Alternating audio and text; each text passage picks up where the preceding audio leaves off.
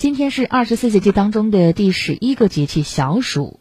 小暑节气的到来，意味着全国大部分地区即将步入一年中最热的三伏天，也将迎来七上、七下八上的防汛关键期。小暑是夏季的第五个节气，从七月七号至二十二号，共计十五天。今年从七月十六号开始入伏，进入三伏天的初伏。国家气候中心预测，七月至八月预计全国大部分地区气温接近常年同期到偏高。同时，小暑也是全国降水最多的一个节气。